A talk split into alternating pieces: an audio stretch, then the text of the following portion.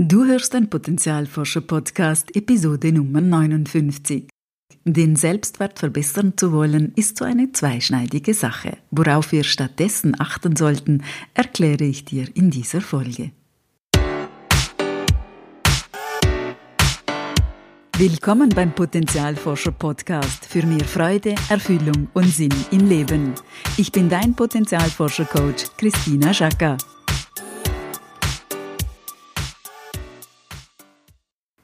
Hallo liebe Potenzialforscherin, hallo lieber Potenzialforscher. Es gibt viele Situationen, in denen wir uns manchmal wünschen, mehr Selbstwert oder Selbstbewusstsein zu haben. Dann schauen wir auf andere, durchaus auch etwas neidisch, und wünschen uns, wir könnten so sein wie sie. So wie Larissa, eine intelligente, fröhliche und neugierige Frau in den 30ern. Von außen würde es niemand bemerken, dass Larissa immer wieder an sich zweifelt. Doch im Berufsalltag findet sie sich immer wieder in Situationen, in denen sie sich trotz hoher fachlicher Kompetenz zurückhält, statt nach vorne zu treten und ihre Expertise abzugeben. In der ersten Coachingsitzung meinte sie etwas verzweifelt, wenn ich doch nur mehr Selbstwert hätte. Das mit dem Selbstwert ist so eine zweischneidige Sache. Denn in der Psychologie wird der Selbstwert definiert als, Zitat, die Bewertung des Bildes von sich selbst, also das Selbstkonzept, und damit eine grundlegende Einstellung gegenüber der eigenen Person. Obwohl es sich nicht um ein Gefühl im eigentlichen Sinne handelt, spricht man im Alltag oft von Selbstwertgefühl. Verwandte Alltagsbegriffe sind Selbstsicherheit, Selbstachtung, Selbstbewusstsein oder Selbstvertrauen. Zitat Ende. Aus dem Lexikon der Psychologie von Dosch. Ein hoher Selbstwert wird von uns mit Zufriedenheit und Gesundheit in Verbindung gebracht, während ein tiefer Selbstwert in Zusammenhang mit starker Selbstkritik steht. Spannend ist, dass bisher in verschiedenen Therapierichtungen versucht wurde, das Selbstwertgefühl direkt zu stärken. Die Idee war, dass Menschen mit einem soliden Selbstwert gesünder und erfüllter sind. Dieses Konzept ist in den letzten Jahren ins Wackeln geraten. Diverse Studien zeigen nämlich, dass Menschen mit einem hohen Selbstwert oft weniger empathisch sind, zu narzisstischem Verhalten neigen, weniger kooperativ sind und sich sehr schwer mit Kritik tun. Und sie tendieren dazu, sich zu überlasten. Vor allem aber ist unser Selbstwert viel mehr von anderen abhängig, als uns das bewusst ist. Wenn wir erfolgreich sind und uns andere vielleicht sogar bewundern, dann ist der Selbstwert stabil. Haben wir aber ein Projekt vergeigt, einen Misserfolg eingefahren, stehen wir in unseren Augen plötzlich nicht mehr so gut da und dann bricht auch das gute Selbstwertgefühl oft wie ein Kartenhaus zusammen. Weil wir den Selbstwert über Leistung definieren, die andere sehen und ebenfalls bewerten. Schon die Definition des Selbstwerts zeigt also, wie sehr die Bewertung ein Thema ist. Der Selbstwert ist die Bewertung des eigenen Bildes von sich selbst und damit eine grundlegende Einstellung gegenüber der eigenen Person. Bewerten können wir aber nur, wenn wir vergleichen. Vergleichen, das tun wir in der Regel mit anderen und das Blöde ist, wir finden immer jemanden, der attraktiver, besser, schneller oder was auch immer ist. Bewerten, urteilen, verurteilen liegen also nahe beieinander. Wenn mein Selbstwert, also meine eigene Einstellung zu meinem Bild von mir selbst ist, dann bedeutet das nichts anderes als, ich muss dieses Bild von mir selbst überprüfen. Ist dieses Bild, das ich von mir selbst habe, wahr? Ist es realistisch? Ist es das ganze Bild oder nur ein Ausschnitt? Um an meinem Selbstwert zu arbeiten, muss ich also nicht besser werden, mich noch mehr optimieren, Schwächen ausmerzen, dies oder das lernen oder vielleicht diese oder jene Prüfung absolvieren. All das muss ich nicht. All das ist gar nicht notwendig. Das ist spannend, oder? Aber was tun wir? Wir überprüfen nicht dieses Bild von uns selbst, sondern versuchen uns krampfhaft zu entwickeln, noch mehr Erfolge einzuheimsen, noch besser, schneller, perfekter zu werden. In der Idee, dann bessert sich auch unser Bild von uns selbst automatisch und wir werden wie von Zauberhand selbstbewusst.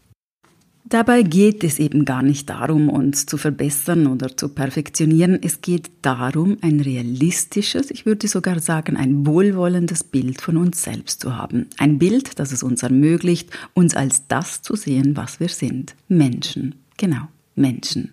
Klar, ein gutes Selbstwertgefühl ist sicher nichts Schlechtes, aber wäre es nicht wunderbar, wenn es etwas gäbe, das uns ganz tief innen stärkt und unabhängig vom Vergleichen oder von der Meinung anderer oder auch den Schwierigkeiten des Lebens?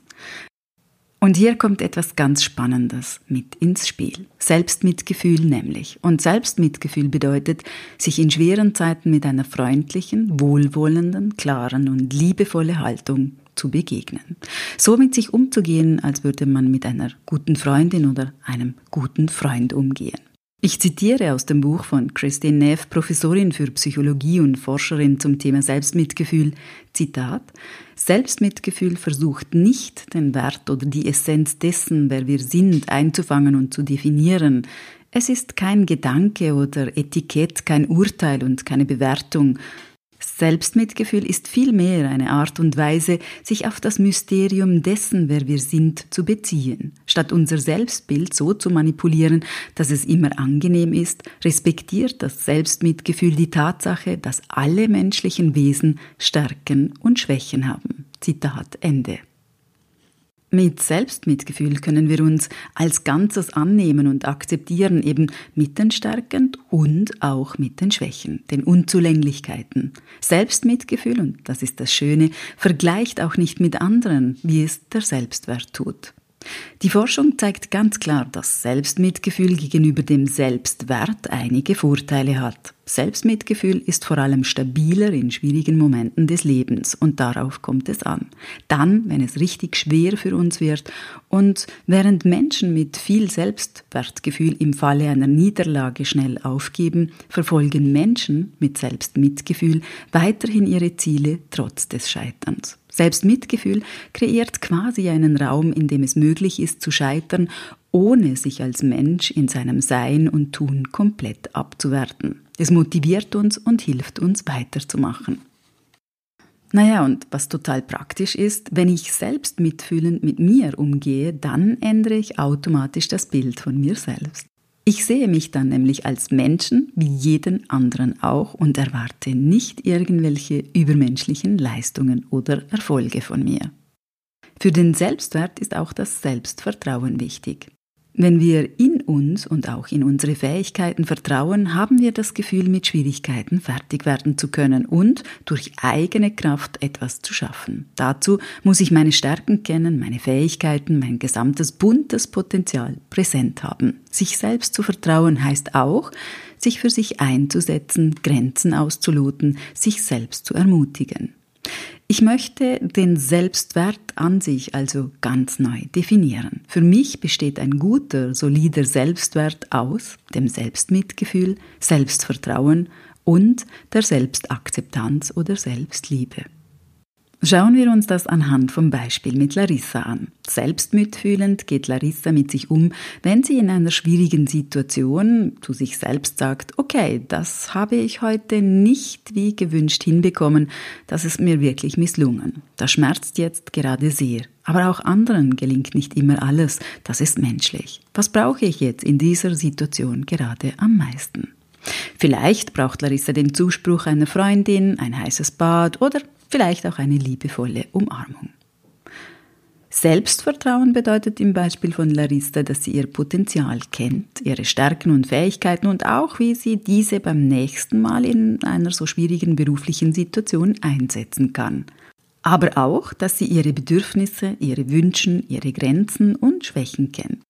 Sie vertraut darauf, was sie ist und was sie kann. Das ist keine Überheblichkeit oder aufgesetztes Selbstbewusstsein im Sinne von ich bin der oder die Beste, sondern eher eine tiefe Klarheit über das eigene Sein und Tun. Und Selbstakzeptanz oder Liebe heißt schließlich, dass sich Larissa so akzeptiert, wie sie ist. Natürlich lernt sie als neugieriger Mensch dazu, entwickelt sich, aber sie nimmt sich als Mensch an, so wie sie ist, mit allem positiven und allem negativen Anteilen, und sie macht ihren Selbstwert nicht von einzelnen Ereignissen abhängig. Also wiederholen wir. Selbstmitgefühl, Selbstvertrauen, Selbstakzeptanz oder Liebe sind aus meiner persönlichen Sicht und Erfahrung die Bausteine von einem gesunden Selbstwert. Voraussetzung für all das ist natürlich eine gute Selbstkenntnis. Um meinen Wert zu kennen, muss ich mich selbst gut genug kennen. Ein Vergleich mit anderen hilft mir hier nicht. Es geht um meinen Wert. Ich muss mich selbst erforschen, um mich zu kennen, um mein Plus und Minus umarmen zu können. Und dazu gehört natürlich auch, ein paar Altlasten loszuwerden. Du fragst dich jetzt bestimmt, wie man das macht mit dem Selbstmitgefühl, dem Selbstvertrauen und der Selbstliebe. Darüber spreche ich in der nächsten Folge. Für heute lade ich dich ein, dein Bild von dir zu überprüfen. Erlaube dir, dein Bild von dir größer, vielfältiger und vor allem mitfühlender zu gestalten. Denn du bist bereits wertvoll. Alles Liebe und ich freue mich, wenn du diesen Podcast mit vielen Menschen teilst. Ich danke dir, deine Christina. Und denk daran, wenn wir unser Potenzial in die Welt tragen, dann ist es Magie. Etwas in uns leuchtet besonders hell.